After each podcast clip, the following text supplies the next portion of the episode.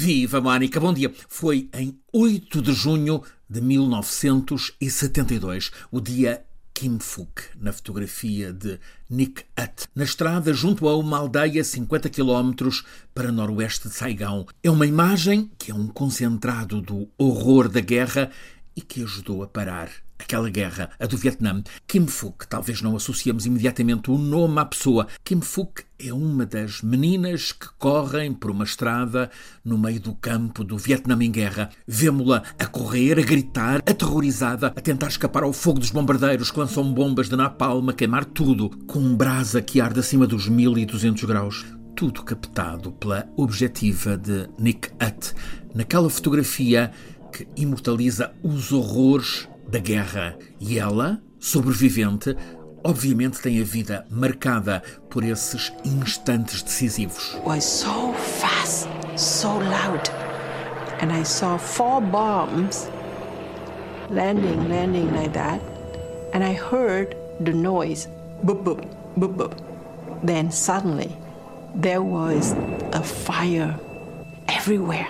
Kim Phuc é um símbolo da atrocidade da guerra, mas também do desejo de paz, de que ela seria impulsionadora, então inconsciente. A fotografia daqueles instantes asfixiantes, tremendos, é uma imagem que, ao expor a crueldade, a barbárie, as injustiças da guerra, contribuiu decisivamente para levantar a opinião pública americana num clamor que fez parar aquela guerra no Vietnã. Aquele tempo eram os anos 70, há meio século, pico da Guerra Fria e o Vietnã era palco brutal para o confronto armado total entre os dois blocos, o Vietnã do Norte comunista, o do Sul nacionalista, sustentado pelos americanos. Muitas centenas de milhares de pessoas, milhões de pessoas, civis e militares, foram naquele infernal braseiro da Guerra do Vietnã carne para canhão e para o fogo devastador. Naquele junho de 72, o comando militar americano teve informações de que os guerrilheiros do norte comunista estavam a avançar pela floresta e que já haveria comandos a escassos 50 quilómetros de Saigão, a capital a sul. Há ordens para que os bombardeiros descolem a exterminar essas pontas de lança do inimigo. Também instruções para que, antes de descarregarem as bombas incendiárias de Napalm, avisarem as populações, supostamente amigas, para que saiam.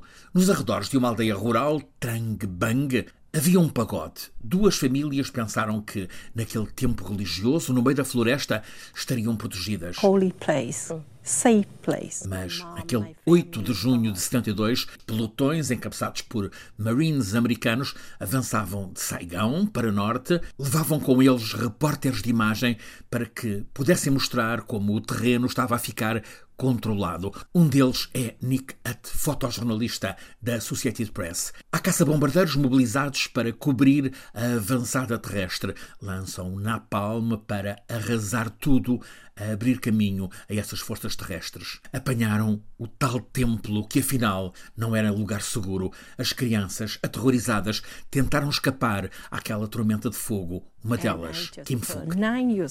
Kim Phuc é uma criança com 9 anos, corre a gritar desespero, com o corpo muito queimado. É ela quem vemos sem roupa no centro da fotografia de Nick Hutt. Ela corre a par dos irmãos e de um primo. O pelotão militar terrestre está a chegar, vê em tudo. Há um soldado que, perante o horror do corpo de Kim Phuc todo queimado, percebe a dor insuportável, deita sobre ela água do cantil a tentar aliviá-la. Over my body. Then, that moment, I lost consciousness. I out. O repórter Nick Hutt para de fotografar, tenta ajudá-la. Kim Phuc já está inconsciente veem a pele dela assada, julgam que a vida dela está no fim. Levam-na juntamente com outros corpos para uma morgue próxima, mas ali um enfermeiro constata que ela está viva. Transportam-na para um hospital. É internada no serviço de queimados. Foi tratada, operada por 15 vezes em 14 meses. Recebeu 17 enxertos, tem a pele reconstruída, rugosa, sem poros. Kim Phuc recuperou a vida. Estimulada pelos que a salvaram, quis estudar medicina. Os americanos já tinham retirado derrotados do Vietnã em abril de 75 e o regime comunista triunfante quis servir-se dela, Kim Phuc, como instrumento, de facto, um superproduto de propaganda. Ela, a vítima dos americanos. Mandaram-na para Cuba, onde deveria dar entrevistas e mostrar a pele devastada, a ilustrar como tinha sido martirizada pelos americanos. Em Havana, Kim apaixonou-se por um outro vietnamita, casaram-se. Foi-lhes consentida lua de mel em Moscou, precisamente ao tempo em que a União Soviética estava a implodir, libertada por Gorbachev.